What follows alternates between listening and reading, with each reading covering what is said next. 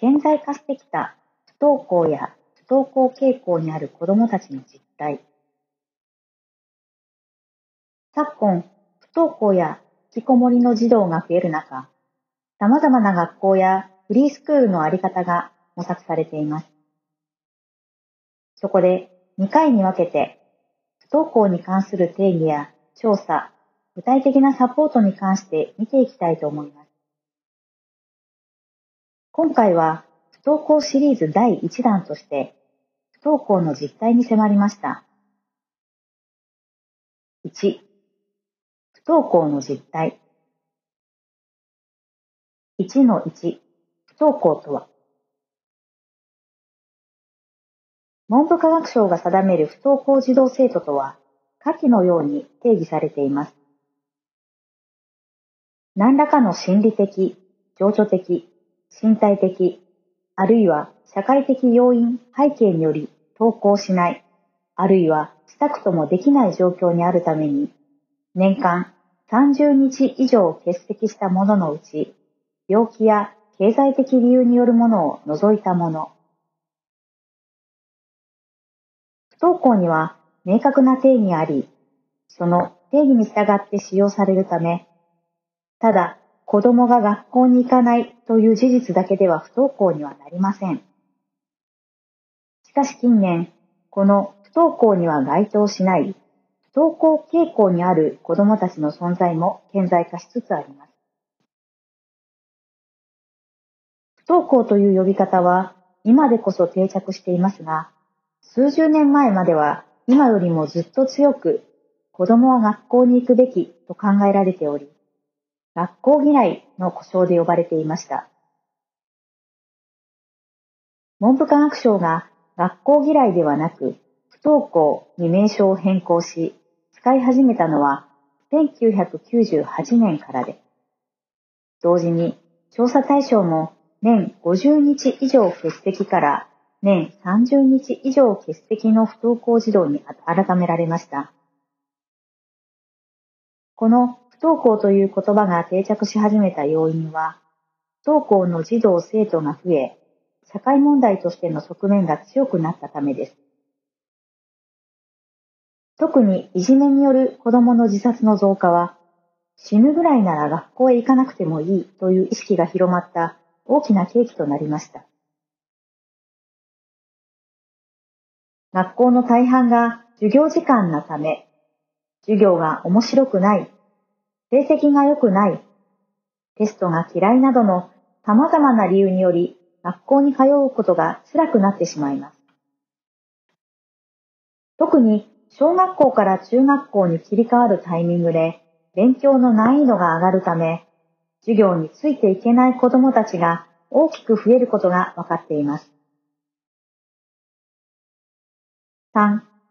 学校やクラスの雰囲気に馴染めない。最初から学校に馴染めなかったわけではなく、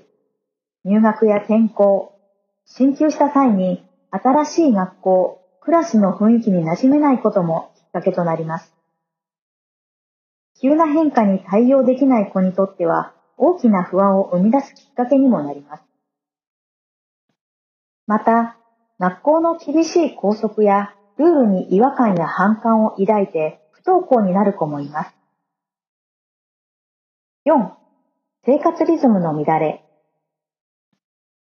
家庭での生活に関係する事柄が不登校のきっかけになっていることがあります。中でも目立つのが生活リズムの乱れです。原因は部活動や塾通いの多忙さにより就寝時間が遅くなってしまうことやテレビゲームや SNS を見続けることで睡眠不足になってしまうケースです。朝起きられないため登校ができなくなり、不登校の間にますます生活リズムが乱れてしまう悪循環を抱えることになります。文部科学省による令和元年度児童生徒の問題行動不登校等生徒指導上の諸課題に関する調査括弧以下調査では、小中学校で最も多いのが無気力、不安で39.9%、いじめを除く友人関係をめぐる問題で15.1%、親子の関わり方では10.2%と続きます。高校で最も多いのも無気力不安で33.8%、生活リズムの乱れ、遊び、気候が15%、いじめを除く友人関係をめぐる問題が12.1%と続きます。一番多い無気力不安は上記1から4の組み合わせにより引き起こされていることが考えられます。4. 不登校児童の数今の日本にはどれぐらいの不登校児童がいるのでしょうか？先日の文部科学省の調査によると、小学校、中学校、高校の長期欠席者数は、小学校9万89人、中学校で16万2736人、高校で7万6775人。そのうち登校なのは小学校5万3350人、中学校12万7922人、高校5万100人で、在籍数に占める割合は、それぞれ0.8%、3.9%、1.9%となっています。不登校は小学校中学校で平成25年から前年比プラスを記録しています。小中学校の学年別に不登校児童生徒数を見ていくと、学年が上がるごとに増加し、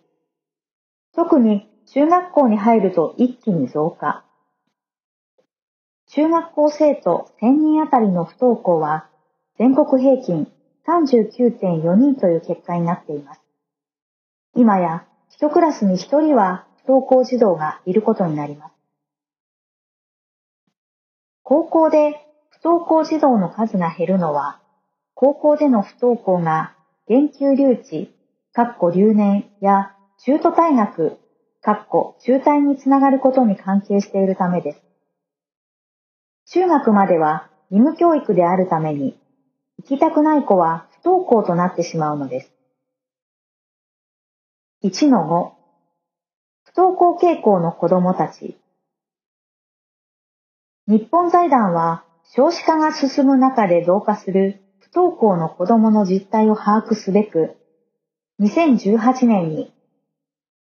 学校に馴染んでいないと思われる子供たちの実態について中学生を対象に調査を実施しました。その結果、不登校傾向にある中学生、かっこ年間欠席数は30日未満は全中学生約325万人の10.2%にあたる約33万人で、文部科学省が調査した不登校中学生の数の約3倍であり、約10人に1人が不登校傾向にあることが分かりました。この調査で中学校に行きたくない理由を調べたところ、疲れる、朝起きられないなどの身体的症状以外の要因では、授業がよくわからない、ついていけない、小学校の時と比べて良い成績が取れない、テストを受けたくないなどの学業に関する理由が見られました。日本財団の調査結果で初めて不登校傾向の子供たちの存在が顕在化しました。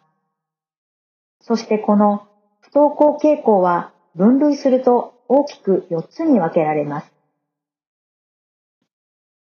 1、教室外登校。学校の校門、保健室、校長室などには行くが、教室には行かない。主な特徴としては、保健室登校、図書室登校、校長室登校、校門登校などです。頻度は月2から3回以上、もしくは1週間続けて。2、部分登校。基本的には教室で過ごすが、授業に参加する時間が少ない。主な特徴としては、給食登校、かっこ給食を食べに登校するや、遅刻や早退が多い。頻度は1ヶ月に5日以上、1日に何度か、一時的に保健室などで過ごすなどです。3. 仮面登校 A かっこ授業不参加型基本的には教室で過ごすが、皆とは違うことをしがちであり、授業に参加する時間が少ない。主な特徴としては、授業がつまらない、または授業内容とは別に追求したい学びたいことがある。頻度は月2から3回以上、または1週間続けて。仮面投稿 B、かっこ授業参加型。基本的には教室で過ごし、皆と同じことをしているが、心の中では学校に通いたくない、学校が辛い、嫌だと感じている。4の仮面投稿 B、かっこ授業参加型のパターンは思い当たることがある方も多いのではないでしょうか。このように不登校になっていない場合でも潜在的不登校、不登校傾向の子供たちの数は年々増加していることが分かっています。2、子供たちをサポートする場所。2018年の日本財団の調査によると、不登校または不登校傾向にある現中学生と卒業生、かっこ中学卒業後22歳に聞いた学びたいと思える場所には自分の好きなことを突き詰めることができる環境がトップであることが分かっています。他にも自分の学習ペースに合った手助けがある。クラスや時間割に縛られず自分でカリキュラムを組むことができる。常に新しいことが学べるなどが挙げられています。このような子供たちの主体性を尊重する学びの場としては、下記の3つが挙げられます。2-1フリースクールフリースクールとは、何らかの理由で学校に行けなくなってしまった子供たちが通う民間の教育施設です。主に NPO 法人や個人が運営しており、子供たちにとって学校以外の居場所、学び場を提供しています。対象者は施設によって異なりますが、小中学生を受け入れ対象としているところが多く、中には高校生から20歳ぐらいの年齢まで幅広く受け入れている施設もあります。2-2通信制高校中学卒業後の学びの場としては、通信制高校があります。通信制高校は、毎日通学する全日制高校や定時制高校と違い、必要に応じて通学する自宅学習が基本となります。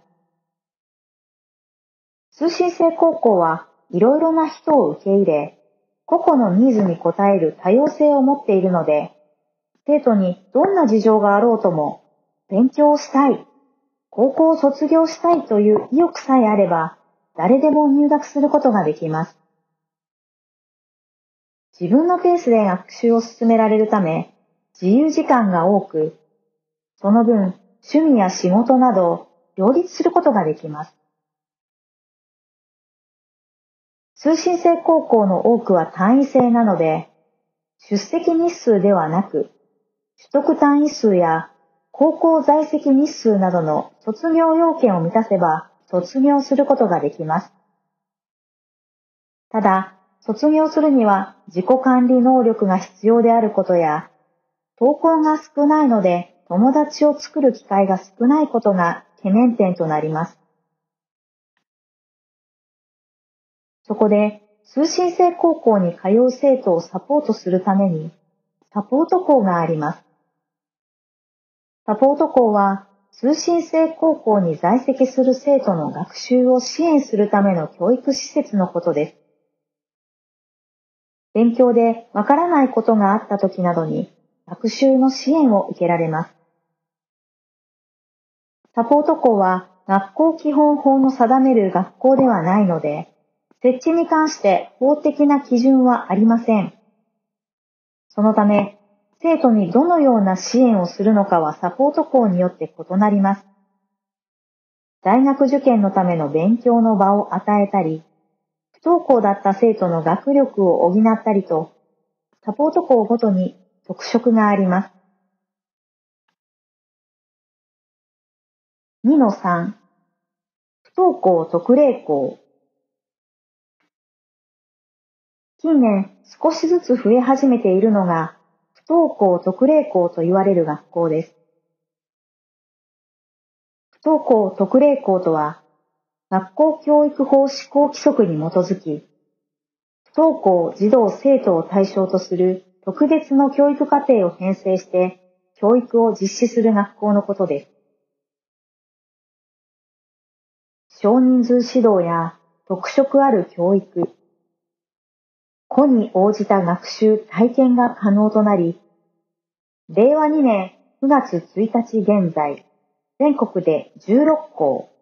括弧うち公立学校7校、私立学校9校が指定を受けています。近年、公立の学校でも不登校児童に配慮した学校が増えています。2021年4月に自治体主導としては初となる公立不登校特例校となる不登校児専門の総順中学校が岐阜市に開校されることとなり、全国的なニュースになりました。その方針は、すべての授業はオンラインも併用のため、通学しなくても OK。担任教師は生徒側の選択制。時間割は教師と生徒が相談しながら一緒に決めるなど、実に革新的です。こちらの総順中学校の視察レポートは、第2弾の記事をご参考ください。3. 保護者がサポートできること。3-1情報収集。自分の子供が不登校または不登校傾向になった際、どこに、どのように相談をすればよいのでしょうか？学校や地域の NPO、カウンセラーなどに相談することもできます。ただ、相談する前にいろいろと情報収集をしてみるのも手かもしれません。不登校新聞は1998年に NPO 法人全国不登校新聞社が創刊した日本で唯一の不登校に関する新聞、不登校の専門誌です。子供の本音、親の体験記、学校外の居場所、相談先の親の会情報などが掲載されており、今まで1000人の子供の声を掲載してきた実績があります。不登校、引きこもりで悩む親、当事者、支援者のために、また、不登校、引きこもりから考え合いたいと思う人のための新聞なので、ご関心がある方は、ぜひご確認ください。3-2寄り添う長期欠席をする不登校の子供は、学校に行くことの恐怖や拒否感、嫌悪感との葛藤に苛まれることがあります。不登校は悪いことという価値観が子供たちを追い詰めてしまっている場合もあるのです。不登校に至る背景には様々な状況や理由があり、それを回避するために不登校という選択を取ることは決して悪いことではありません。不登校を経験した人の中には、自分の人生を切り開く大きな契機になった方もいます。原因は何なのか不登校は悪いことではないということを子供に伝えながら、子供の考えや価値観を認め、今後どうすることが本人にとってベストなのか、一緒に考えてあげることが大切です。3の3、専門家への相談。不登校への支援を行う民間団体には、不登校支援センターがあります。不登校になる経緯や家庭での様子などを確認し、原因や理由を把握して、それぞれに必要なカウンセリングや支援方針の立案が行われます。状況把握や信頼関係の構築を行い、不登校解決の目標を立て、それぞれの子供に合った取り組みで自主的に再び登校できるようサポートしてくれます。他にも、教育相談センター、各個都道府県、市区町村、医療機関、各個小児科、児童精神科、小児神経科、発達外来などの医師、学校、各個養護教諭、スクールカウンセラー、民間のカウンセリング施設などがあります。保護者が子供と向き合って話すことも重要ですが、焦りや不安から子供とうまくコミュニケーションが取れないケースも出てきます。そのような場合は、専門家によるカウンセリングを受けることも選択肢として入れておきましょう。4. まとめ。近年増えている不登校、不登校傾向の子供たち。様々な要因が絡み合い、学校に行くことができないケースが増えています。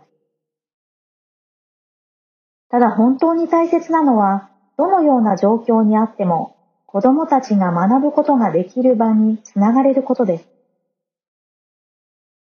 子供たちに寄り添い、これからどのような選択がベストなのか話し合った上で、本当に好きなことややりたいことを安心、安全の場でできる道を見つけられればと思います。福井理科2021年6月9日詳細ブログは活育アカデミーのウェブサイト内メディアに掲載しています。